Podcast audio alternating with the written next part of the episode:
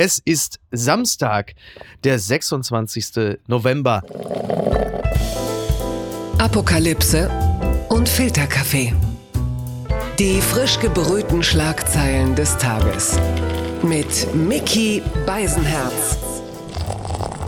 Einen wunderschönen Samstagmorgen und herzlich willkommen zu Apokalypse und Filterkaffee mit der Wochenendbeilage. Und auch heute blicken wir ein bisschen auf das, was uns so bewegt. Was ist spannend? Was sind interessante Longreads? Was ist los im Feuilleton, in der Popkultur? Worüber müssen wir unbedingt noch sprechen, weil unter der Woche gar nicht ausreichend Zeit ist. Und dieser Mann, der versteht sich sehr, sehr gut auf das Erzählen von interessanten Dingen. Er ist der Kopf und die Stimme von Cui Bono. What the fuck happened to Ken Jebsen? Er ist Grimme-Preisträger, er ist Journalist, er ist Autor, er ist Moderator und er ist der Posterboy des New Journalism, sage ich jetzt einfach mal so. Hallo, Keschrau Beros. Das hat mir sehr gefallen. Hallo, Miki Beisenherz. Ja, über, äh, über den Drachenlord, also über die zweite Staffel von Cui Bono. Wer hat äh, Angst vom Drachenlord? Da sprechen wir natürlich gleich noch drüber. Ja. Äh, zunächst einmal äh, blicken wir hier rauf. Blattgold. Dänischer Raser muss in Haft. Porsche von Freund wird verkauft. Das meldet die Sächsische Zeitung. Für eine Spritztour mit 210 Sachen muss ein Däne in Haft, hat drei Jahre lang keine Fahrerlaubnis und muss den Porsche abgeben. Und das war nicht mal seiner. Also äh, quasi mein äh, Porsche 993 fährt 210 und mein Freund wird den äh, nicht mehr sehen oder so. Es ist wirklich unglaublich. Also in Lingby in Dänemark, da gibt es offensichtlich ein Gesetz, wenn jemand eine Trunkenheitsfahrt hat oder wenn er halt einfach absurd zu schnell fährt, dann kriegt er eine heftige Strafe und dieses Fahrzeug, mit dem er das Vergehen Mhm. begangen hat, das wird dann versteigert. Und das kommt der Staatskasse zugute. Und es spielt einfach keine Rolle, wem das Auto gehört. Das sollte Das- dann jemand anderem zum Verhängnis werden. Das ist ja wohl extrem dankbares Gesetz, oder? Also wenn du ein Porsche-Fahrer bist Ja. und eigentlich keinen Bock hast, deinen Porsche irgendwie deinem Kumpel für eine Spritztour auszuleihen, Ja. dann kannst du auf das Gesetz verweisen und sagen, es geht leider nicht, weil Genau. ich bin ja dann mit Geiselhaft gezogen. So, nein, nein, nein. Ja, absolut genau. Und, und ich meine, das ist schon, schon irgendwie auch ganz lustig. Ne? Also Porsche-Hasser werden jetzt sowieso in die Hände klatschen und sagen Halleluja. Ja. Also da muss man sich da vorstellen, er ist in Dänemark jemand, der leiht dann seinem Kumpel seinen Porsche 993. So, für die Leute, die äh, sich damit nicht so gut auskennen, das ist kein Neuwagen. Es ist ein sehr, sehr wertvoller alter Porsche. Der kostet übrigens ungefähr, sagen wir mal so, 130, 170.000 Euro. Ist also jetzt nicht im klassischen Sinne der Opel Mokka. Und dann kommt der Kollege zurück und sagt, hör mal, ich habe ein kleines Problem. Ich bin ein bisschen zu schnell gefahren. Mann. ja, wie viel denn? Ja, äh, nach Abzug der Toleranz so 110. Bist du gefahren? Nee, zu schnell. Oh, ähm, das Auto wird übrigens morgen abgeholt. Und die gute Nachricht ist, du tust etwas für den Staat. Also, interessantes Gesetz. Ja. Würde mich sehr interessieren, was hier in Deutschland los wäre, würde jemand von, sage ich mal, den Grünen diesen Vorschlag machen, das in Deutschland einzuführen. Ich finde es interessant, wenn man das für Fahrräder einführen würde. Und Mhm. dann muss quasi das Fahrrad des Freundes dann abgegeben werden, weil das 5 km/h zu schnell gefahren ist. Auch nicht uninteressant. Das finde ich gut. Da käme, glaube ich, sehr viel Geld zustande. Für die Staatskasse natürlich. Das äh, kann sehr, sehr gut sein. Also in den größeren Städten, ich wohne ja in Hamburg, bin jetzt hier gerade in London, wobei London ist, glaube ich, keine klassische Fahrradfahrerstadt, so wie ich das Ja. beobachte. Äh, da werden die Fahrräder sowieso andauernd entwendet, allerdings jetzt nicht direkt vom Staat. Und ich will da jetzt nicht wieder diesen alten Widerstreit aufmachen, aber ich habe auch schon das ein oder andere Lastenrad auf dem äh, Fahrradweg gesehen. Das ist da durchgebrettert wie äh, Charlton Heston in Ben Hur. Also das ist schon auch nicht ohne. Also mein Mitleid hält sich einigermaßen in Grenzen. Was ich überlegt hatte im Zusammenhang mit den in Anführungsstrichen Klimaklebern, die ja in Richtung Flughafen BER auch schon wieder für äh, Stimmung gesorgt haben, um es mal vorsichtig auszudrücken. Ich stelle mir gerade so eine Art modernen Ablasshandel vor, demnächst so Richtung A100 oder wieder Richtung BER, dass Reiche mit ihrem Bentley vorfahren bis zu der Stelle des Protestes, dann reicht so eine Hand, die Scheibe geht runter, dann reicht so eine Hand, reicht so ein, weiß ich nicht, so ein Magritte oder so ein Cézanne raus und sagt, hier bitte, nehmt meinen Van Gogh, äh, macht damit, was ihr wollt, aber lasst mich bitte passieren. Das, man einfach so, das ist jetzt so die nächste Stufe, dass man irgendwie, oder? Das muss sich doch auszahlen, dass man reich ist. Ja, wenn man so einen Van Gogh im Keller hat, der nirgendwo hängt, dann kann man den ruhig da rausgeben, finde ich auch. Why not? Oder? Also wenn das Geld Ja. da ist. Irgendwo muss das ja hin. Die Schlagzeile des Tages. World Cup. Harry Kane wears Rainbow Rolex after One Love Armband ban. Das meldet Yahoo oder die Daily Mail, also schon auch durchaus die eine oder andere äh, Räuberpostille. Trotzdem war das für mich, also nicht nur die Schlagzeile, es ist eigentlich für mich die Schlagzeile, vielleicht sogar des Jahres, weil es auf eine absurde Art und Weise auch ein bisschen so diese Symbolismus-Schwämme, mhm. diese absurde auch zusammenfasst. Also der Vorgang war ja der, das beschäftigt uns ja die ganze Zeit, dass diese One Love Armbinde äh, von der FIFA untersagt wurde, dass man sie nicht tragen dürfe als Mannschaft, als Kapitän, um da niemanden zu brüskieren. Und dann hat Harry Kane gesagt, naja, pass mal auf, ich setze dennoch ein Zeichen. Und zwar trage ich jetzt einfach meine Rolex Daytona und zwar die in Regenbogenfarben. Die kostet ungefähr 500.000 Euro. also ähm, ja, fantastisch. Ja. Ich liebe es. Oder? Ich liebe es, weil natürlich 18 Karat Rosé Gold ist das ja, habe ich gelesen. Ja. Ja. 18 Karat Rosé Gold ist natürlich eine Sprache, die auch FIFA-Funktionäre verstehen. Absolut, für die Menschenrechte. Ja, absolut. Die haben alle dahin Oder? geguckt, man ah, was ist das für eine tolle Uhr? Und dann, Moment mal, da ist ein Regenbogen abgebildet. Also schon ziemlich, fast schon subversiv. Ein subversiver Protest. Es ist eine Sprache, die man bei der FIFA jedenfalls spricht und versteht, ja. wenn man mit der Rolex winkt. Und ja, und es zeigt halt einfach die ganze Absurdität natürlich auch klar. Irgendwo auch so die, ja, wie soll ich sagen, die gesellschaftliche Entstellung von Profifußball, der mit äh, Durchschnittsbürgerinnen und Bürgern natürlich nur noch wenig gemein hat. Und in, wie du richtig sagst, in seiner Welt war das wahrscheinlich wirklich ein subversiver Akt. Das war äh, schon so die Regenbogenresistance auf allerhöchstem Level. Und irgendwie hat es ja auch, eine, ich finde es brüllkomisch. Ich kann es nicht anders sagen. Ich finde es wirklich brüllkomisch. Ich finde es super. Das ist fast schon sowas wie so äh, auch privilegierter Protest, aber irgendwie so no apologies. Weißt du, sagst du, ja, ja. Das ist wie mit dem Van Gogh. das ist irgendwie so, hey, ich habe die Kohle, hier ist meine 500.000 Euro Uhr, ich habe da jetzt einen Regenbogen drauf gemalt. ja, es ist auch ein bisschen wie, wie war das, Alexandria Ocasio-Cortez, also ja, eine der führenden linken äh, ja. Demokratinnen, die irgendwo, ich weiß nicht, ob es auf der Met-Gala war oder so, auch ein sehr, sehr teures Outfit, frag mich nicht von wem, ich sage jetzt mal Balenciaga oder so, trug und da stand drauf Tax, Tax the Rich. The rich. Ja. Und äh, das, das ist natürlich irgendwie das hat ein Level erreicht, das für äh, Durchschnittsmenschen nur noch schwer fassbar ist. Was Katar angeht, also wir reden jetzt am Freitagnachmittag. Ich weiß nicht, was jetzt gerade passiert ist. Ich verfolge dieses Turnier tatsächlich wirklich nur peripher, ja, nicht so auch. intensiv wie in den letzten Jahrzehnten, muss man ja sagen. Und diese Geschichte um diese One Love Binde, die ja eigentlich schon die Manifestation von totaler Eierlosigkeit war. Ich hoffe, dass Eierlosigkeit ist jetzt nicht auch schon ableistisch. Da muss man ja derzeit wirklich. Das ist ein also, Fachbegriff, kann man so sagen. Okay, gut. Und das wird dann aber plötzlich wieder überhöht als Zeichen von Standhaftigkeit. Und Nancy Faeser steht dann da auf der Tribüne, hat den Oberarm frei, trägt die mhm. Binde. Im Hintergrund äh, der Scheich und alle sagen natürlich fantastisch, Nancy Faeser großartig. Nichtsdestotrotz bist du natürlich dort. Du bist auch Teil des Turniers und du bist auch eine Vertreterin der deutschen Regierung, die dorthin gekommen ist und sich in gewisser Hinsicht natürlich auch mit der Sache gemein macht. Und dann hast du Gianni Infantino, der ja in Gestalt, also der ist ja die FIFA, der gesagt hat, ich will die Binde nicht sehen. Und dann kommt es zu dem wirklich dümmsten Foto des Jahres, dass derselbe Gianni Infantino da auf der Tribüne steht. Ja, und das und mit dem Finger so auf sie zeigt, so wie Gottschalk, wenn er so kleine Wettkandidaten so, hier, mein Lieber, hier, guck mal, er hier, hier, ey, geil, top. Wo du denkst, also da verschwimmen die Grenzen ja auch komplett. Also das ist, das ist ja wirklich irre. nur noch komplett Slapstick, dieses Foto. Das ist wirklich ja. komplett wild, was da, was da passiert auf dieser Tribüne. Ja. Ich finde es ja irgendwie interessant, weil ja auch, ist ja auch viel argumentiert worden für, naja, wenn man die Bünde trägt, also selbst wenn man sie tragen würde, also die SpielerInnen, mhm. das ist ja ein bisschen scheinheilig und weil man ja trotzdem auf diesem Turnier ist und weil man ja trotzdem auch, zum Beispiel in der Bundesliga ja auch, glaube ich, viele auch diese Emirates-Logos ähm, mhm. ja auch ja. tragen. Also im Grunde genommen genau. auch gesponsert werden von diesen Qatar Airways. Äh, von diesen Orten. Ja. Und ich finde es halt ein bisschen, bisschen schwierig auf der einen Seite und denke mir, naja, scheinheilig ja, aber es gibt halt diese, diese richtige Heiligkeit gibt es halt nicht. Es gibt keine echte Heiligkeit. Alles ist scheinheilig. Also wir bewegen uns in so einer Welt, wo man so Total. Ambiguitäten aushalten muss. Ja. Und wir alle tun irgendwie so Dinge, die vielleicht nicht immer 100% zu den Dingen passen, die wir rechtschaffen von uns geben. So, ne? Also so ein ja. Tweet ist halt schnell abgesetzt.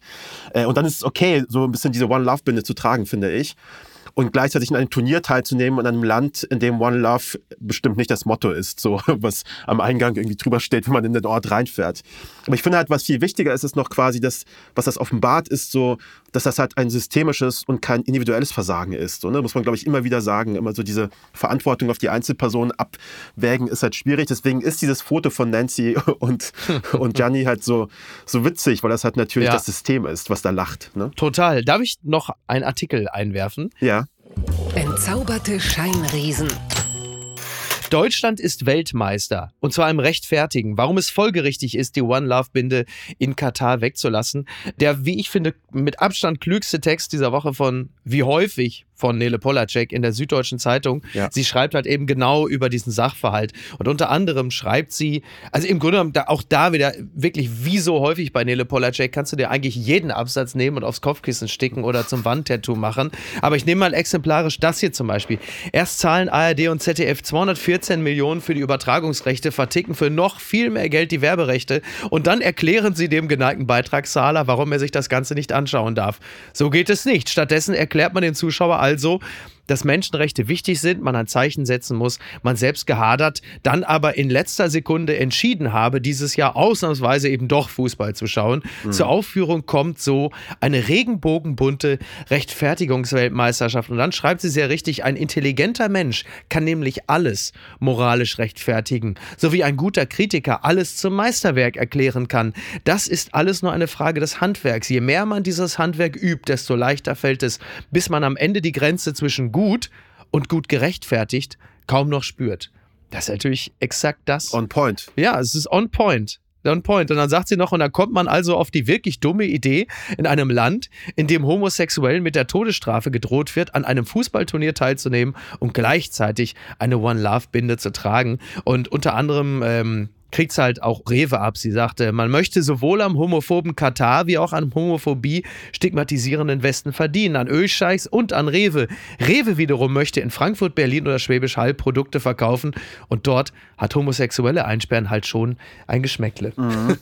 Weil das war ja auch, also diese ganze Rewe-Geschichte ist ja, ist ja völlig. Dass dieser also, Vertrag, der Ende des Jahres ja. eh ausgelaufen wäre und dann mit großer ja, Geste. Genau. Ich finde, das sind so, das sind so LinkedIn-Gesten. Ich weiß nicht, ob du LinkedIn als Plattform kennst. Ja, nur vom Namen her tatsächlich. Aber dann ja, posten alle und reden von, von Wertekompass. Sagen, wir brauchen alle einen Wertekompass wie Rewe mhm. und dann beten sich alle ja. gegenseitig an. Ja. Das ist so eine Aktion, ist das, ja. Ja, genau, aber das ist sehr schön, so LinkedIn-Aktivismus, finde ich. Also, aber das ist genau das. Ja, vor allen Dingen, natürlich, klar, am Ende bleibt es ein Zeichen und toll, aber auch da hat natürlich Rewe, genauso wie übrigens der DFB, für sich natürlich auch wieder die berühmte Güterabwägung getroffen und gesagt, mhm. jetzt guckt euch mal im Supermarkt hier um, die Trikots liegen da rum, die Sammelkarten will keiner. Also was kostet uns das, äh, uns jetzt vom DFB jetzt schon loszusagen und was bringt es uns? Und da war relativ schnell klar, Leute, äh, da machen wir aber jetzt mal richtig Alarm, weil wir ja also völlig entsetzt sind. Ja. Und äh, jeder, der jetzt halt einfach da an der Salattheke steht im Rewe, ist eigentlich schon kurz vor Resistance, weil man sagt, ja,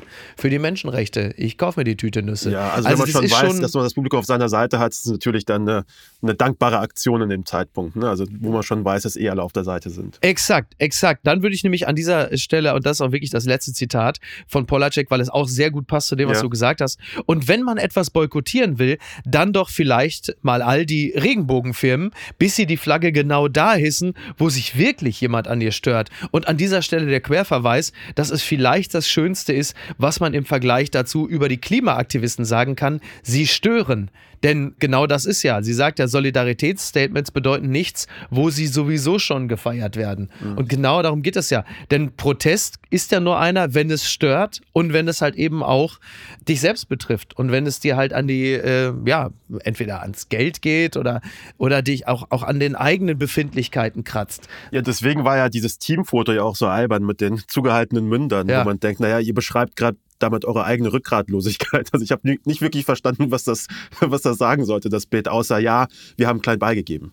Ja, vor allen Dingen auch, dass Manuel Neuer sagt, sie können uns irgendwie die Binde nehmen, aber nicht irgendwie unsere ja. Stimme, was ja auch nicht stimmt, weil sie auch nichts gesagt haben.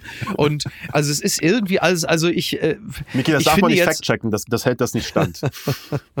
ja, ich will auch die Mannschaft gar nicht, also die Spieler und die Mannschaft gar nicht shamen in dem Sinne, weil, wie gesagt, sie haben es ja auch nicht verbockt, dass dieses Turnier da stattfindet. Und sie sind Profifußballer. Das Leben eines Profifußballers, das Berufsleben ist kurz und es äh, dankt dir auch niemand irgendwie, wenn du andere Dinge irgendwie oder wenn du, also, also es ist halt einfach, also wie soll ich das erklären? Aber ja. wie schön wäre es gewesen, um die Kurve zu kratzen, wenn alle Spieler bei diesem Spiel mit 500.000 Euro Rolex-Uhren aufs Spielfeld gegangen wären und die Regenbogenfahne drauf hätten. Das wäre, das wäre eine Geste gewesen.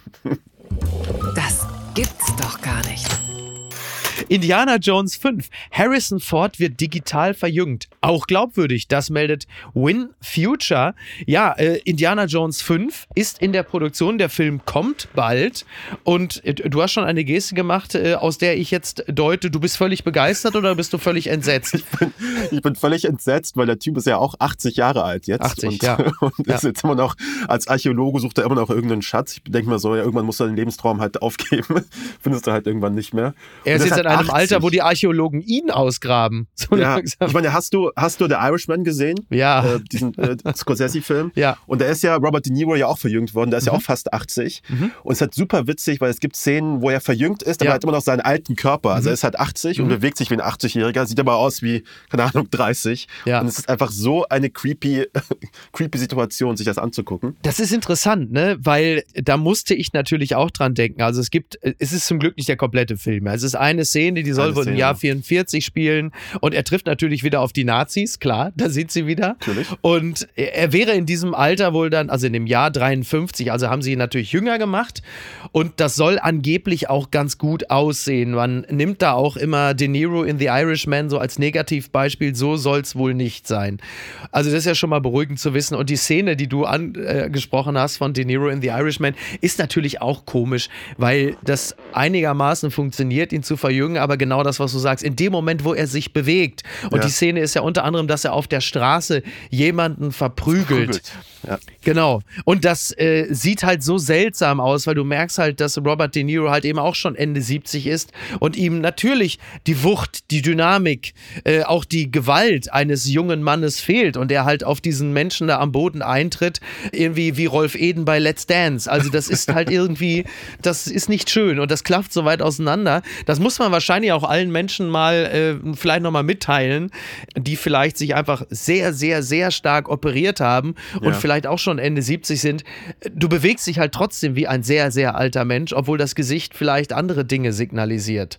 Ja, ich glaube auch, die arbeiten sich anscheinend gerade kopfabwärts irgendwie vor, oder? Also Mhm. erst wird das, der Kopf verjüngt und dann wird dann, glaube ich, Stück für Stück dann auch der Rest digitalisiert. Gab es nicht mal so ein Gerücht, dass Bruce Willis seine Stimme und sein Gesicht quasi lizenziert hat an irgendeine russische oder ukrainische Firma? Mhm. Ja. Ich glaube, das war ein Hoax, aber das fand ich, ich Ja. glaub, das wird auf uns zukommen. Es war so ein halber Hoax. Es war so, dass er es tatsächlich gemacht hat, allerdings nur für einen Spot, für ein Projekt. Ah, okay. Und die Meldung, die dann rausging, war, er hat im Grunde genommen seine kompletten Rechte veräußert, also sich selbst für, was weiß ich, zehn Filme, pipapo. So war es nicht. Er hat es also, aber projektbezogen war es tatsächlich so. Aber halt eben nicht äh, bis ans Ende aller oder seiner Tage. Also immerhin. Könntest du dir vorstellen, dich wegzulizenzieren?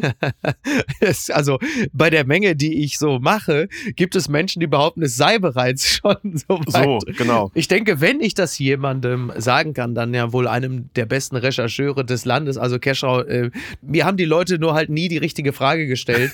ähm, so ist es. Ich habe mich bereits digital klonen lassen. Es sind äh, drei Versionen von mir unterwegs. Äh, die eine Version macht das hier, die anderen beiden machen Fußball MML und der andere äh, setzt sich mit Polak auseinander. Dafür habe ich nochmal einen eigenen Avatar.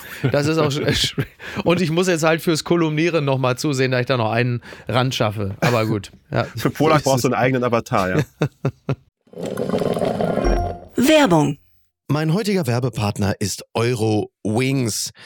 Es ist äh, in den letzten Monaten so gewesen, dass man an manchen Tagen, wenn es gerade mal wieder 8 Grad und Regen war, schon dachte, ach, ich würde jetzt doch ganz gerne mal vielleicht mal äh, irgendwo anders sein, wo es ein bisschen netter ist.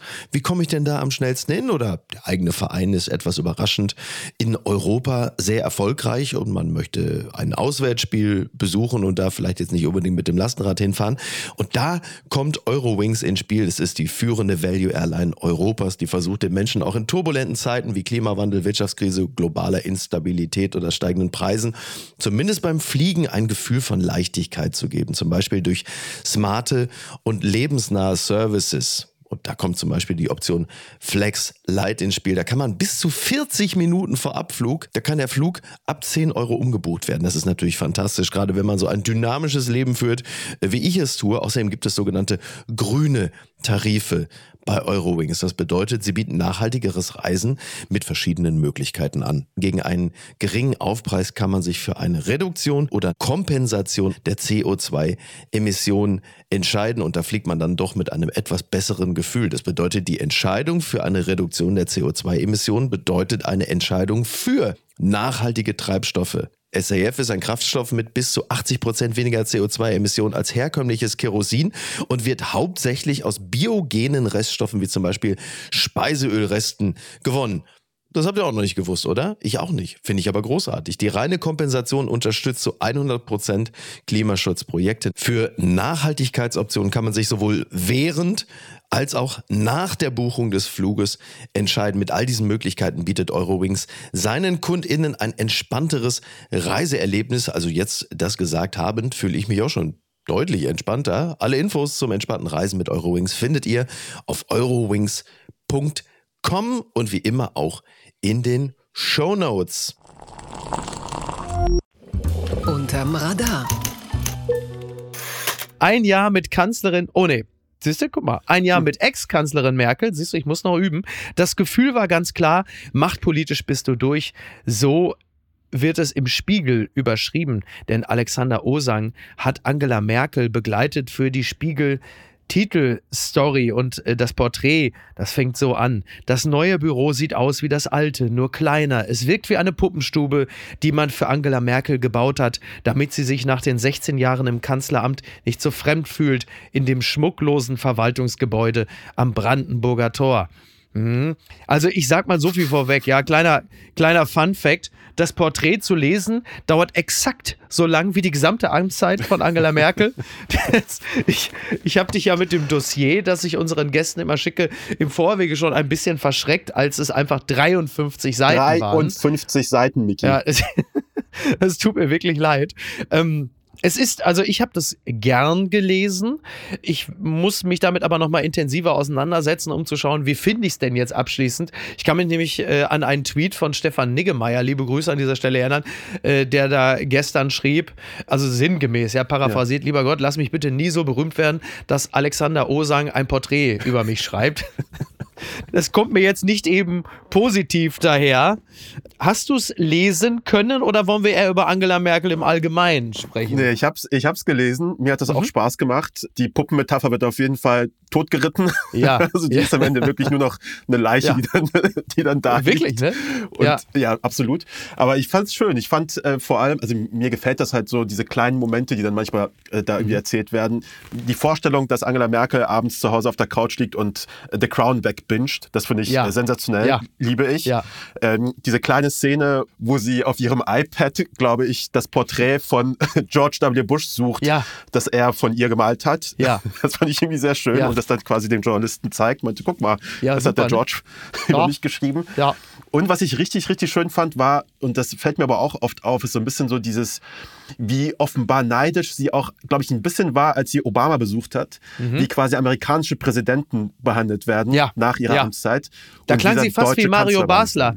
Ja. Wo sie sagt, hey, in Amerika drüber, da kriegen sie alle wieder applaudiert. In Deutschland genau. machen sie nicht schwer. Stimmt, das, das fand ich auch bemerkenswert. Ich glaube, das hat natürlich auch ein bisschen damit zu tun, weil sie sich ja jetzt gerade, also sie ist ja, ihr wurde ja sowieso eine eher ungewöhnliche Situation zuteil. A, sie ja. schied aus dem Amt und wurde im Grunde genommen sofort ikonisiert. Jetzt hat es natürlich auch damit zu tun, dass sie freiwillig aus dem Amt geschieden ist und nicht abgewählt worden ist. Das gab es vorher in der Form noch ja. nicht. Aber sie ist ja im Grunde genommen sofort in den Heiligenstatus übergetreten. Also am Tag 1 stand schon, wir werden sie alle vermissen. Und dann setzte sich das fort, was schon ganz zart in der Corona-Pandemie angefangen hat, dass man schon gesehen hat, huch, da ist ja einiges liegen geblieben. Und als dann angriffskriegsbedingt die Energiewende eingeleitet werden musste, hat man natürlich gesehen, ja. auf was für tönernen Füßen das einfach die ganze Zeit gestanden hat. Und jetzt wird sie natürlich äh, mit einer, ich sage jetzt erstmal vorsichtig, aus der subjektiven von Merkel unglaublichen Härte angegangen. Und da ist sie jetzt für ihre Verhältnisse auch ziemlich tief gefallen. Mhm. Man wird das möglicherweise in fünf bis zehn Jahren auch nochmal anders sehen, wenn man versucht, mit der gebotenen Fairness auf die ganzen Implikationen zu blicken, was Energie- und Wirtschaftspolitik bedeutet und dass eben auch diese wertegeleitete Außenpolitik und kluges strategisches Handeln auch immer ein bisschen davon abhängt, wie viele Lobbyisten dir auf dem Schoß sitzen und sagen, du bist wohl irre, mhm. äh, das russische Gas ist das billigste, wo willst du das jetzt kaufen? Also all die Dinge, die natürlich äh, vorrangig behandelt werden, solange wie man mit Putin noch einigermaßen klarkommt. Also ich versuche da auch immer irgendwie fair zu bleiben, denn das Naheliegendste ist, dass man jetzt die Hände beim Kopf zusammenschlägt und sagt, wie um alles in der Welt konnte man sich so abhängig von dieser einen Person machen. Mhm. Aber das ist das, was äh, Thorsten Körner hier äh, im Podcast auch mal vor ein paar Monaten ich, ich weiß nicht mehr genau, wie der Begriff war, aber so sinngemäß Rückwärtsschlaumeierei nannte. Und das ist ja auch total richtig. Mhm. Aber dieses Porträt ist, ähm, um darauf zurückzukommen, ich finde es interessant, wie sehr sie so verdrolligt wird. Ne? Also auch dieser Satz, Merkel nimmt auf einem schwarzen Sofa Platz, legt das Bein hoch, stützt sich in ein knallrotes Kissenherz, das auch auf der Sitzgarnitur im Kanzleramt lag. Das ist ja eine Szene, die könnte man auch in der RTL 2 Doku irgendwie so sehen von irgendwie äh, Sabine aus Gera, ne? So im Hintergrund irgendwie so ein riesen Tattoo, but first Coffee und dann das Herzchenkissen. Ja, und auch wie sie so ein bisschen ab und zu den Fotografen irgendwie abbürstet, fand ich, fand ich irgendwie süß. Und eine schöne Formulierung, ich weiß nicht mehr genau, wie sie ging, aber ich glaube, da hat er geschrieben, dass sie ein Stück Essen quasi noch im Mund hatte, irgendwo so am Rand. Ja. Und dann hat sie das weggewischt wie ein Kind. Und ich habe mich dann gefragt, wie wischt man sich eigentlich das aus dem Mund wie so ein Kind? Wie sieht das denn aus, wenn, mhm. wenn Angela Merkel sich so, so ein Stück Essen aus dem, ja.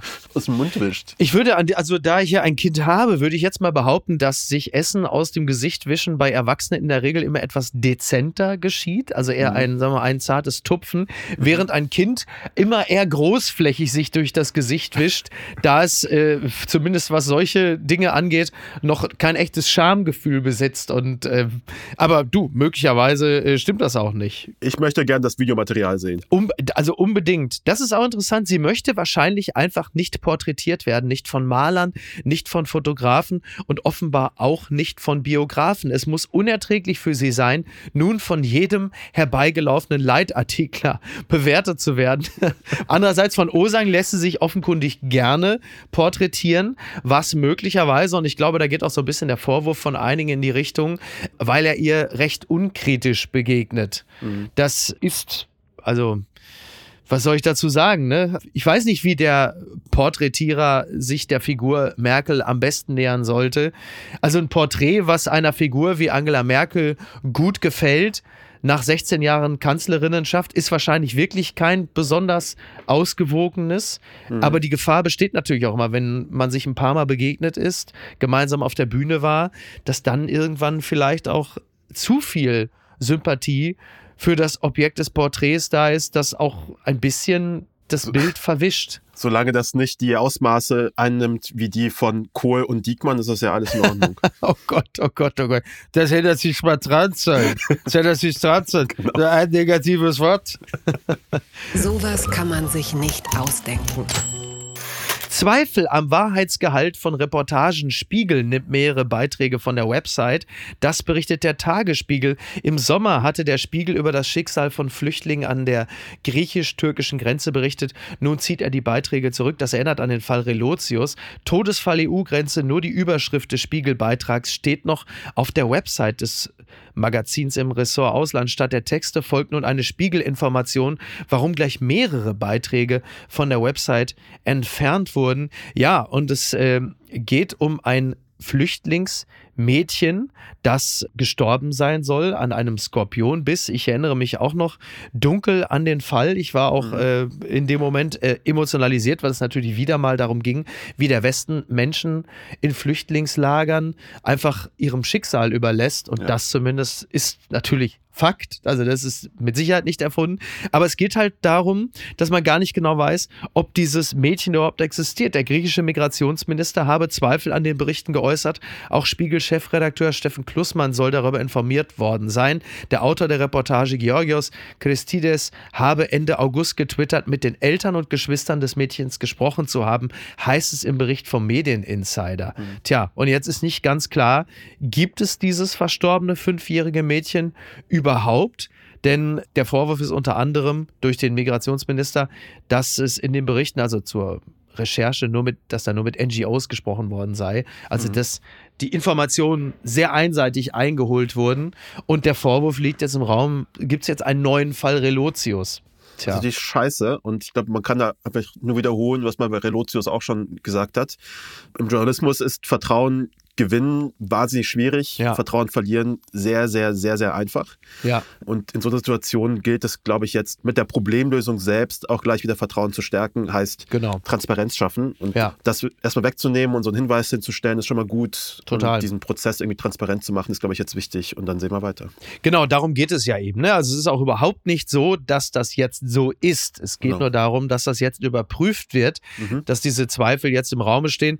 Und das, was ich dem Artikel entnommen habe, ist ja auch, dass der Spiegel offensichtlich dazu gelernt hat, was die kritische Selbstüberprüfung angeht. Das ist ja erstmal auch eine positive Botschaft, ja. die man daraus zieht. Denn der Fall Relotius, an den das Ganze erinnern soll, hat ja auch ganz viel damit zu tun, dass sich ja im Grunde genommen eine komplette Chefredaktion auch daran besoffen hat, da ihren äh, Höchstleister zu haben, der ihnen da der Reihe nach die Preise ins Haus holt. Und irgendwann hat auch keiner mehr so richtig Lust gehabt, so mhm. scheint es im, im Nachhinein, überhaupt nochmal zu überprüfen, ob da was dran gewesen sein könnte oder ob das belastbar war da haben die Kollegen an der Eriko-Spitze wohl dann doch schon ein bisschen dazugelernt.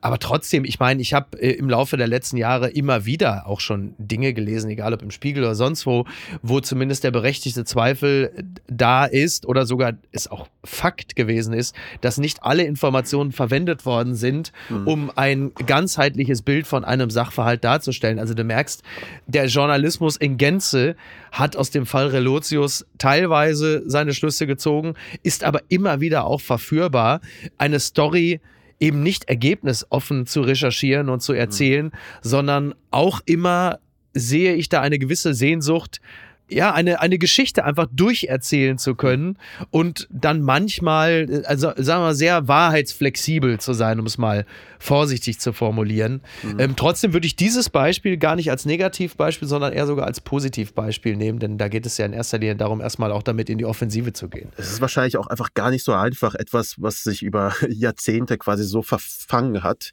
in den, in den journalistischen Systemen und Redaktionen so schnell wieder rauszubekommen. Ja. Also dieses Ergebnisoffene finde ich, finde ich wahnsinnig wichtig. Ist auch etwas, was mir auch in meiner Arbeit ständig begegnet, wenn Leute uns Podcast-Ideen beispielsweise pitchen, mhm. ja.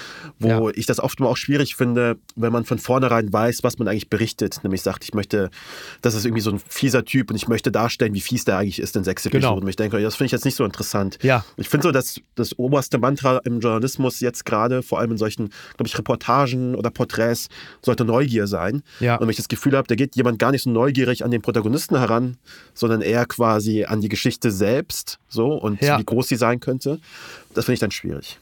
Was ist denn da schiefgelaufen? Podcast Cui Bono. Warum tun diese Leute, was sie tun? Das fragt die Zeit. Seit Jahren mobben Menschen den YouTuber Rainer Winkler digital und analog. Die neue Podcast-Staffel von Cui Bono ist eine kluge Annäherung an das Phänomen Drachenlord. Es gibt Geschichten, über die nachzudenken sich anfühlt, wie ein einzelnes Spaghetto aus einem Topf kochenden Wassers zu fischen. Immer wenn man gerade glaubt, einen klaren Gedanken dazu gefasst zu haben, entgleitet er einem und flutscht zurück zu den anderen halbgaren Dingern in die brodelnde trübe Suppe. Die Geschichte von Rainer Winkler ist so eine.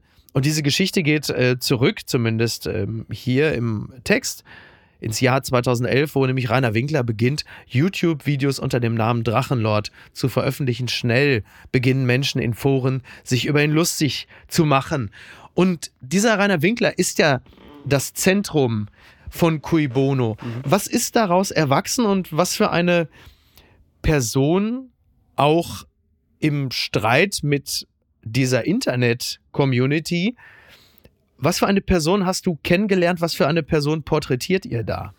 Wir porträtieren erstmal Rainer Winkler zunächst auch in der ersten Episode als einen ganz normalen Typen, der halt YouTube machen möchte, wie alle anderen auch. Mhm. Ich meine, alle haben zu der Zeit angefangen, YouTube zu machen, haben die Möglichkeiten im Grunde genommen gesehen, sich einfach zu präsentieren, sein Leben zu zeigen. Daraus sind ja auch dann diese Influencer entstanden. Mhm. Und in dieser großen, quasi, sagen wir, Demokratisierung wollte auch Rainer Winkler teilnehmen, sagen, ja, ich mache auch jetzt einen YouTube-Kanal, wenn es alle anderen machen.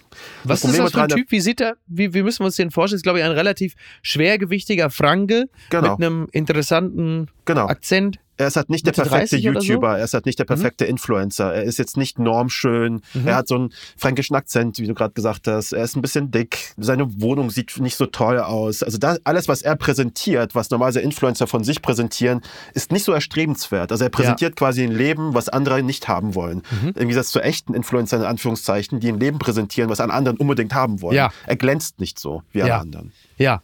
Und dann geschieht aber etwas, was ihn zum nicht nur vom Opfer von Hohn und Spott macht, wie es im Internet leider ja häufig der Fall ist, mhm. sondern er wird ja im Grunde genommen zur Zielscheibe einer Massenbewegung. Wie konnte es dazu kommen? Es ist so gewesen, dass von Anfang an, seit er YouTube gemacht hat, waren da schon immer Hater dabei. Sogenannte Hater, also so Anti-Fans. Mhm. Leute, die ihn quasi einfach nur hassen und genau aus den Gründen hat eben, die wir gerade aufgezählt haben, irgendwie nicht mögen. Und das war von Anfang an so, als er auch nur eine Handvoll Fans hatte. Und diese Dynamik quasi zwischen Hater und Rainer Winkler, dieses äh, Spiel aus Aktion und Reaktion. Also er macht mhm. etwas, die Hater reagieren in den Kommentaren, er reagiert im nächsten Video darauf und sagt, hier lasst mich auch in Ruhe. Und die Hater ja. reagieren wieder drauf und finden das irgendwie toll, dass das Opfer quasi reagiert. Und es geht immer weiter und es hat sich in den letzten zehn Jahren so verfangen und so ist so eskaliert, dass da an einem Punkt auch, ich glaube 2018 war das, wenn ich mich jetzt richtig erinnere, mhm. 900 von diesen Hatern auch zu Rainer Winkler ins Dorf gekommen sind und vor seinem Haus plötzlich standen und von äh, mehreren hundert Polizisten irgendwie aufgehalten werden mussten. Das hat dann ja wirklich schon was von Fackelmob, oder? Ja, das ist schon ziemlich heftig und auch etwas, was halt so zehn Jahre lang läuft und ähm, scheinbar quasi auch laufen kann. Also dem wurde in dieser Zeit irgendwie nicht Einhalt geboten. Ist diese Geschichte von Rainer Winkler und äh, dieser äh, Gruppe von Menschen, die sich da auf ihn zubewegen in der einen oder anderen Form, auch die Geschichte eines falsch verstandenen Gerechtigkeitssinns. Denn immer wieder, wenn ich diesen Fall so aus der Halbdistanz betrachte, mhm. geht es ja oft auch um die Rechtfertigung zu sagen, ja, Moment mal, aber der hat sich auch einige Dinge geleistet, Komma, deshalb, Punkt, Punkt, Punkt. Ja, das ist ein ziemlich durchschaubarer und perfider Versuch einer Täter-Opfer-Umkehr, was die Hater da betreiben. Nämlich, dass sie sich einzelne Situationen rausnehmen, wo Winkler mal etwas gemacht hat, was nicht so toll ist. Und das macht er auch. Mhm. Er sagt manchmal auch diskriminierende Sachen. Mhm. Er sagt manchmal auch frauenverachtende spannende Sachen. Er hat auch einmal einen etwas schwierigen Satz gesagt, auf den wir in einem Podcast auch eingehen in der fünften mhm. Episode.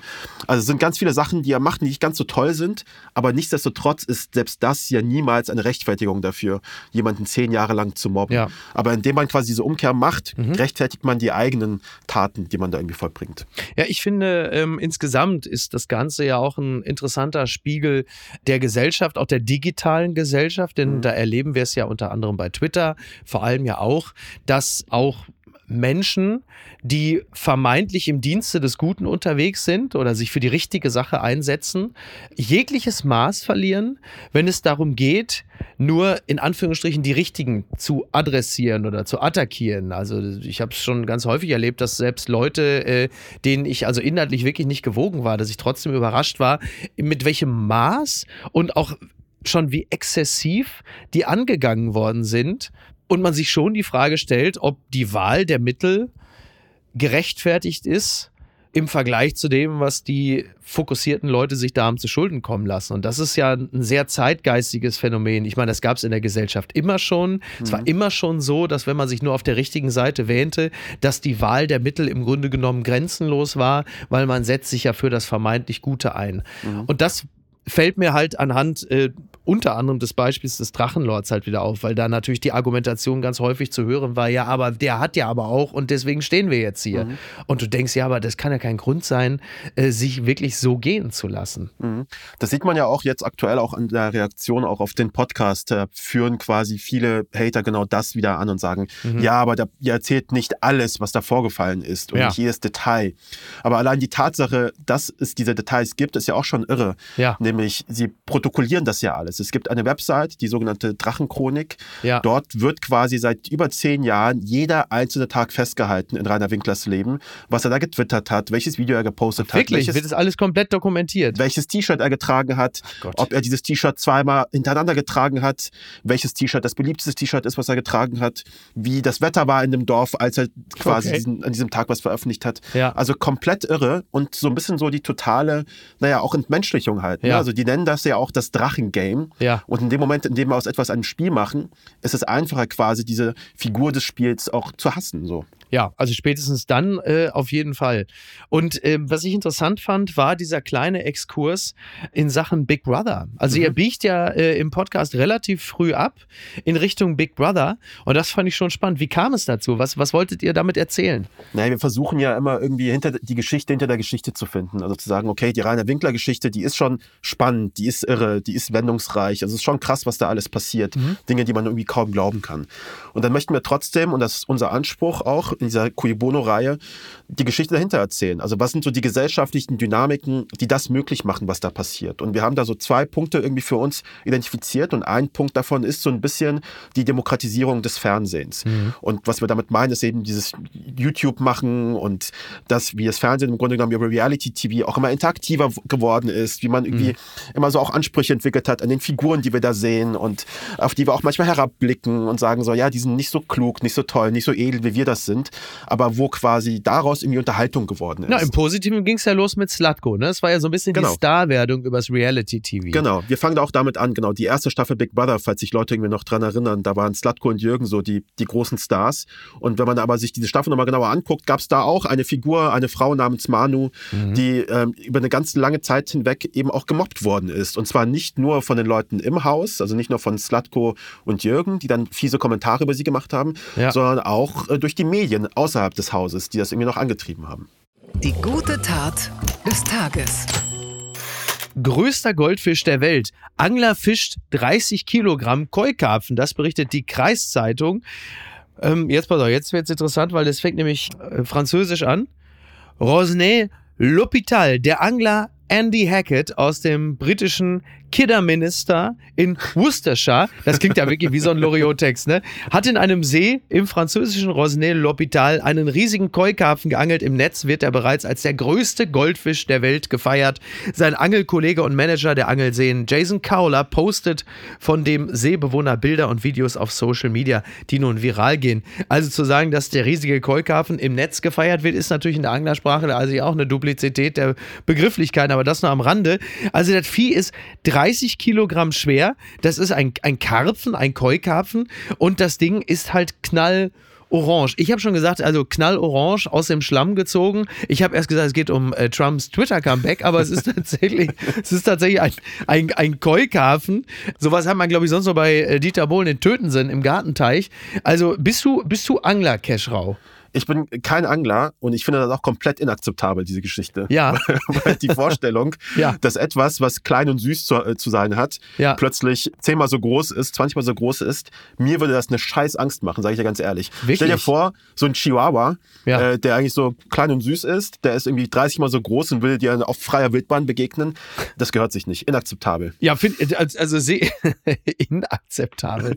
Also stell ich mir allerdings auch vor, wenn ich irgendwo in einem Teich am Schwimmen bin und dann kommt dir da einfach mal so 30 Kilo Karpfen entgegen in knallorange, Nope. dann denkst du auch, an welchem AKW haben sie denn jetzt hier wieder das Wasser, haben sie abgeleitet? Also, Schwimm weiter, das ähm, hätte ich dann gesagt. ja, Komm, ja. Geh weg. Absolut, absolut. Also ich, ich hoffe nur, wenn dieses Ding so riesig ist und golden schimmert, nicht, dass demnächst da die Abu Chakas alle zum Angeln hinkommen. Ne? Also da muss man... Endgültig zu weit gegangen. Nach Drogenbeichte von Sido, Charlotte Würdig unterstützt ihren Ex-Mann. Das berichtet die Abendzeitung. Ungewohnt offen hat Rapper Sido über sein Privatleben gesprochen und dabei über seine Drogenprobleme ausgepackt. Leidtragende seien vor allem seine vier Kinder und seine Ex-Frau Charlotte Würdig gewesen, wie er im Interview mit Spiegel offenbarte. Jetzt äußert sich auch die Moderatorin zu dem mutigen Schritt, damit an die Öffentlichkeit zu gehen. Ja, genau. Also Sido hat mit Nora Gantenbrink im Spiegel gesprochen. Äh, Fantastische Journalistin, liebe Grüße. Ich wusste nicht, dass er so heftig äh, den Drogen verfallen war, dass es äh, ihn die Ehe gekostet hat. Das ist äh, in der Öffentlichkeit ja nicht so deutlich geworden. Er selber äh, sagt, dass es letzten Endes ihn das Verhältnis zu seinen vier Söhnen gekostet hat. Er sagt, vier Söhne, viermal verkackt, musst du auch erstmal schaffen. Mhm. Also schon auch bitter. Ich weiß nicht, wie es ihm jetzt gerade geht. Keine Ahnung. Ja, ist eine, ist eine bittere Geschichte und irgendwie aber auch gleichzeitig irgendwie gut, dass es diese Geschichte gibt, weil es mich das, dieses Ding von, unsere Vorbilder quasi, die wir, die wir so haben, dass die auch irgendwie Schwächen haben, ja. dass denen auch manchmal nicht gut geht. Und vor allem im Hip-Hop, so ein Genre, wo alle so ein bisschen cool sind, alles bling, so, ne, alles so welterobernd ja. und alles top, dass quasi so ein Vorbild sagt, hey, ich hatte in der Quarantäne eine scheiß Zeit, ich habe gestruggelt, äh, das ist schon sehr viel wert. Und deswegen finde ich das gut, dass er das gemacht hat. Ist es eigentlich nicht aber auch irgendwie auch ein, ein Spiegel der Gesellschaft, dass die, äh, ich setze das jetzt mal in Gänsefüßchen, die deutschen Gangster-Rapper also irgendwie immer mehr diese Vulnerabilität ausstellen, also siehe Sido, siehe Bushido, während die neuen Harten sind jetzt wer? Ich weiß es gar nicht. Wahrscheinlich im Zweifel irgendwelche Frauen. Also, mhm. ich finde es sehr gut, dass er sich da so offen und verwundbar zeigt. Aber das ist tatsächlich ja, also im Deutschrap scheinbar oder nicht nur scheinbar, sondern anscheinend auch ein Trend. Ja, ich glaube, ich weiß gar nicht, ich kenne mich mit dem, mit dem aktuellen Deutschrap ehrlich gesagt gar nicht so krass aus. Aber ich habe auch diese Apache-Doku oder sowas auf mhm. Amazon versucht anzugucken. Also es ist eigentlich eine, ja. eine Werbedokumentation, ja. äh, wie sie dort häufig gerade irgendwie erscheint. Und das ist natürlich so das komplette Gegenteil, weil da ist mhm. alles so, dass über den Dingen stehen und alles ja. sauber und alles cool.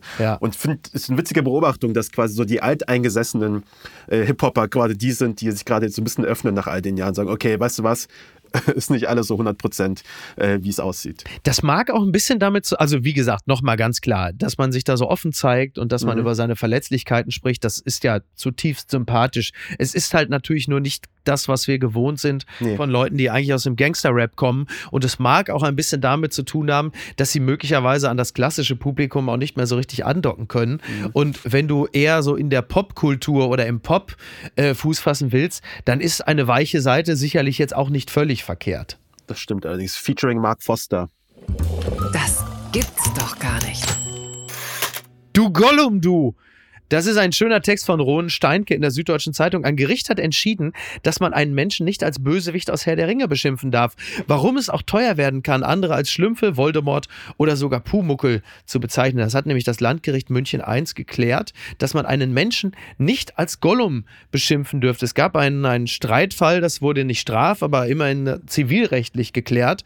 Und äh, es geht halt eben letzten Endes darum, dass jemand als Gollum sich beleidigt fühlte. Also hier schreibt Ronen Steinke, das heißt Gollum, das kahlköpfige, lichtscheue Wesen, das sich von rohem Fleisch und Fisch ernährt und Selbstgespräche führt, eignet sich dazu, einen Menschen in seinem allgemeinen Persönlichkeitsrecht zu verletzen. Zumindest wenn der Vergleich mit Gollum keinen Bezug zu einer sachlich legitimen Kritik mehr aufweist, wie zum Beispiel in dem Vorwurf, sie sind gierig wie Gollum, sondern eine nicht mehr sachbezogene Herabsetzung der Person des Antragstellers.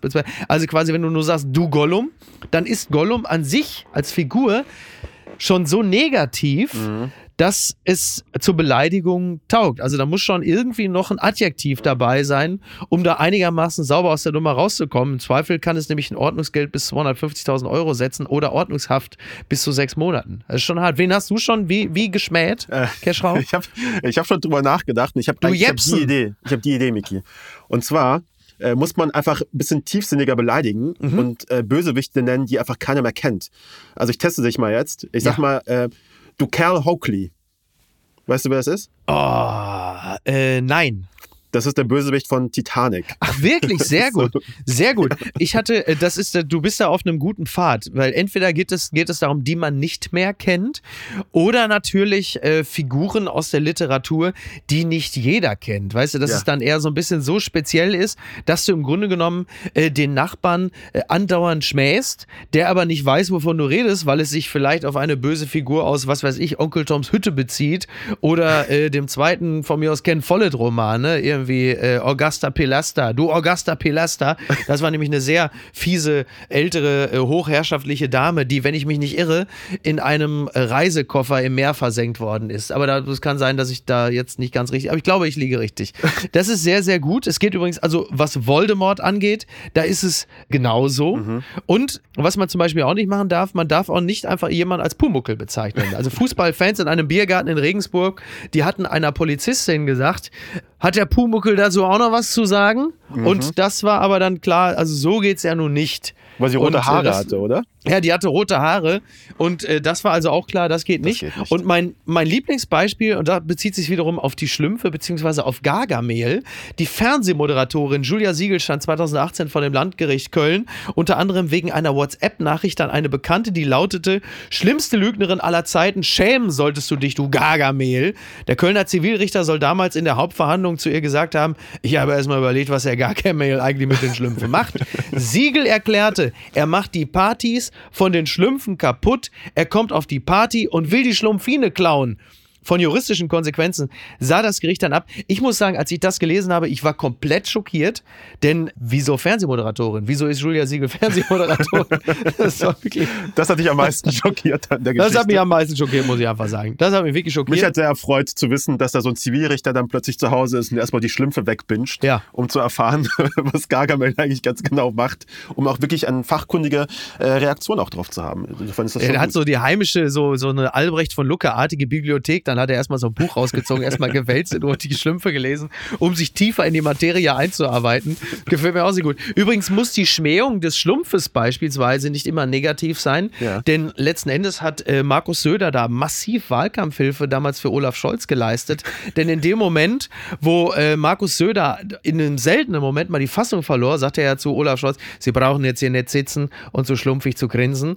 Und äh, in dem Moment wurde ja mal Olaf Scholz darauf angesprochen und sagte dann bei Lanz sinngemäß, ja, so sind die Schlümpfe, sie grinsen schlumpfig und am Ende gewinnen sie. Und da war der Ton gesetzt für den Rest des Bundestagswahlkampfs und plötzlich wurde für den einen oder die andere die Möglichkeit doch fassbar, dass Olaf Scholz am Ende diese Wahl gewinnen könnte. Das hatte Söder nicht bedacht. Also haben wir doch den Schlümpfen einiges zu verdanken. Vielen Dank. Ich glaub, mein Schwein pfeift. Herzergreifend, Schimpansen ziehen zurückgelassenes Hundebaby auf. Das berichtet auch die Kreiszeitung. Ein kleiner, alleine zurückgelassener Welpe überlebte dank tierischer Retter mit großem Herzen. Schimpansen zogen den Kleinen liebevoll in ihrer Mitte auf in Grand Bassa. Ja, in einer Schimpansenauffangstation. Da wurde man eines Hundes habhaft, eines kleinen Welpen, kurz vor dem Tode. Und den hat man dort erst aufgepäppelt in dieser Schimpansenaufstation. Und dann haben diese Primaten sich quasi in diesen kleinen Welpen verliebt und dann haben sie sich liebevoll um ihn gekümmert, in ihrer Mitte ihn aufgenommen. Sie haben ihn gefüttert, haben mit ihm gespielt, aufgepasst. All diese Aufgaben konnten die Desmonds in die Hände der Schimpansen legen. Also die Desmonds sind die Leiter äh, dieser Schimpansenstation. Also da muss man, das ist doch, also wir wollen ja hinten raus auch mal positiv enden. Das ist doch toll, das ist doch Content, oder? Das ist fantastisch und es beweist mal wieder, Schimpansen sind die besseren Menschen. Das habe ich schon immer gesagt. Das muss man sagen, wobei man der Fairness halber dazu auch sagen muss, Schimpansen neigen auch dazu, überfallartig wie so eine Guerilla im Dschungel auch andere Stämme zu überfallen und zu massakrieren und auch auch, noch, äh, ja. kannibalistisch tätig zu werden. Das muss ich an dieser Stelle äh, schon doch mal äh, hinzufügen, während ich ja großer Fan der Schimpansenunterart der Bonobos bin. Mhm. Denn Bonobos zum Beispiel, die sind ja gelten als extrem sexbesessen, aber das tun sie nicht ohne Grund, denn sie äh, haben Sex, um ihre Weibchen zu beruhigen. Das finde ich klasse. Das kennt man eigentlich hierzulande nur vom Karneval. Und, und bei Bonobos ist es so, der soziale Frieden wird dort über Sex hergestellt. Und meine absolute Lieblingsszene, die ich jemals in einer Tierdoku gesehen habe, das war ein Bonobo, der stand an einem, an einem Flusslauf und über dem Fluss ragte ein Ast und an dem Ast hingen Früchte. Jetzt ist es so, Bonobos können nicht schwimmen. Aber die Früchte fielen halt so in diesen Fluss und die Strömung war nicht heftig und der Schimpanse hat versucht, mit diesem Stock die Früchte aus dem Wasser an Land zu angeln. Und er war noch schlauer, er hat mit dem Stock, ist er ein bisschen rein ins Wasser, in dem er ja nicht schwimmen konnte, und hat mit dem Stock die Tiefe des Flusses gemessen, um ein bisschen weiter reingehen zu können, wo die Früchte sind. Und in dem Moment, wo er kurz vor den Früchten war, sah er rechts ein Bonobo-Weibchen, hat den Stock beiseite geschmissen, das Bonobo-Weibchen durchgerappelt. Also da habe ich gedacht, das ist wirklich, Hat Wie die Katze mit dem begeistert. Laserpointer. Wie die Katze mit dem Laserpointer. Aber ich habe ehrlich gesagt nach Sex für den sozialen Frieden eigentlich abgeschaltet. oder? Ich finde, das ist doch eigentlich eine sehr, sehr schöne Erkenntnis. Vielleicht müssen wir das einfach noch den deutschen Nationalspielern mit auf den Weg geben für das Spiel gegen Spanien morgen. Einfach mal auf dem Platz miteinander schlafen für den sozialen Frieden in Katar. Da wird also Gianni Infantino möglicherweise dann auch kein Foto mehr mitmachen wollen. Und, Und sagen, die Rolex-Uhr noch am Arm. Die Rolex-Uhr noch am. oh Gott, oh Gott. Letzte Frage: Klaas Relotius, äh, in welcher Staffel Cui Bono das Objekt eurer Betrachtung? In welcher Staffel? Oh, ich würde mal sagen Staffel 10. Ist ganz weit hinten auf der Prio-Liste. Okay. Aber ihr habt ja mit Sicherheit so zwei, drei, wo ihr sagt, das könnte nochmal spannend Wir werden. bekommen oder? ständig irgendwelche, irgendwelche Vorschläge und das sind Ja. meistens irgendwelche Figuren, die irgendwie gerade durchs Dorf gejagt werden. Letztes Ja. Jahr waren es doch immer so Xavier Naidoo und Boris Ja, Reitschuster und so weiter. Ja, Ehrlich natürlich. gesagt, wir wissen es doch gar nicht. Mhm. Das muss auf uns zukommen. Wir haben ja auch, auch ein bisschen uns Zeit gelassen, auch bei Staffel 2, bis wir überhaupt eine Figur hatten. ja, Deswegen, wir schauen mal, Ja. also, was da kommt. Ja. Aber schickt uns gerne Empfehlungen. also, wenn ihr da ja was gute vor allen Dingen, gute vor allen Dingen. Gute jetzt nicht ja. nicht jetzt Ulf Poschardt oder Julian habt. Reichelt. Nee, das ist zu so. einfach. So das kann man ja in einer. Episode wegerzählen. Nee, da braucht man schon ein bisschen, ein bisschen mehr Content. Bitte, bitte. Ja, sehr gut. Ja, ich bin sehr gespannt. Also ich empfehle an dieser Stelle natürlich von Herzen gern Cui Bono. Wer hat Angst vor dem Drachenlord? Ich bedanke mich ganz herzlich bei dir, Keschrau. Immer schön mit dir zu sprechen. Und äh, die Kommentare äh, in den Leisten, wenn diese Folge äh, ausgestrahlt wird, die beantworten wir dann gemeinschaftlich. Wir teilen uns die Arbeit. Ne? Wir haben ja jetzt wahrscheinlich dann den ganzen, wie heißt der, der Drachenmob oder wie heißen die? Drachenmob, die ich. hieß er noch nicht, aber ich finde, das ist ein sehr guter Name. Äh, Drachenmob. Wir, sagen wir Drachenmob. Okay, Und äh, dein Support ist mir sehr viel wert Kommentaren. Habibi. sehr gerne. Keschrau, mach's gut. Bis Danke dann. dir, Miki. Vielen Dank. Gerne. Bis denn. Ciao, ciao. Apokalypse und Filtercafé ist eine Studio Bummens Produktion mit freundlicher Unterstützung der Florida Entertainment. Redaktion Niki Hassania. Executive Producer Tobias Baukhage. Produktion Hanna Marahiel. Ton und Schnitt Niki Fränking. Neue Episoden gibt es immer montags, mittwochs, freitags und samstags. Überall, wo es Podcasts gibt. Stimme der Vernunft und unerreicht gute Sprecherin der Rubriken Bettina Rust. Hey. Äh, so gut wie Keschrau Beros mache ich es wirklich nicht. Naja, der Podcast Cui Bono, What the Fuck Happened to Ken Jebsen, das war ein unglaublicher Erfolg letztes Jahr und äh, wurde unter anderem mit dem Grimme Online Award, dem Deutschen ReporterInnenpreis und dem Deutschen Podcastpreis ausgezeichnet. Das weiß ich, denn ich stand auf der Bühne und habe ihn überreicht. Jetzt geht Cui Bono in die zweite Staffel. Es geht um den Fall Drachenlord, den größten Fall von Cybermobbing in Deutschland. Kollege Markus Feldenkirchen schrieb über die neue Staffel lustig, traurig, spannend, irre, unterhaltsam und zugleich eine scharfe Diagnose unserer verrückten Zeit. Und unser Wolfgang Heim, ja, der schreibt gut recherchiert, sauber aufbereitet, behutsam erzählt, wirklich toll. Und wenn Wolfgang sowas sagt, dann hat er sich dabei was überlegt. Und ich? Ich habe so gute Connections zu Studio Bummens, dass ich den Podcast sogar schon vorher hören durfte. Also Cui Bono 1 war sensationell und Cui Bono 2, das steht dem in nichts nach, so viel kann ich sagen. Also, Cui Bono, wer hat Angst vorm Drachenlord? Eine Originalserie, eine Original Series von Studio Bummens zusammen mit Andan und RTL Plus Musik. Und hier kommt der Trailer.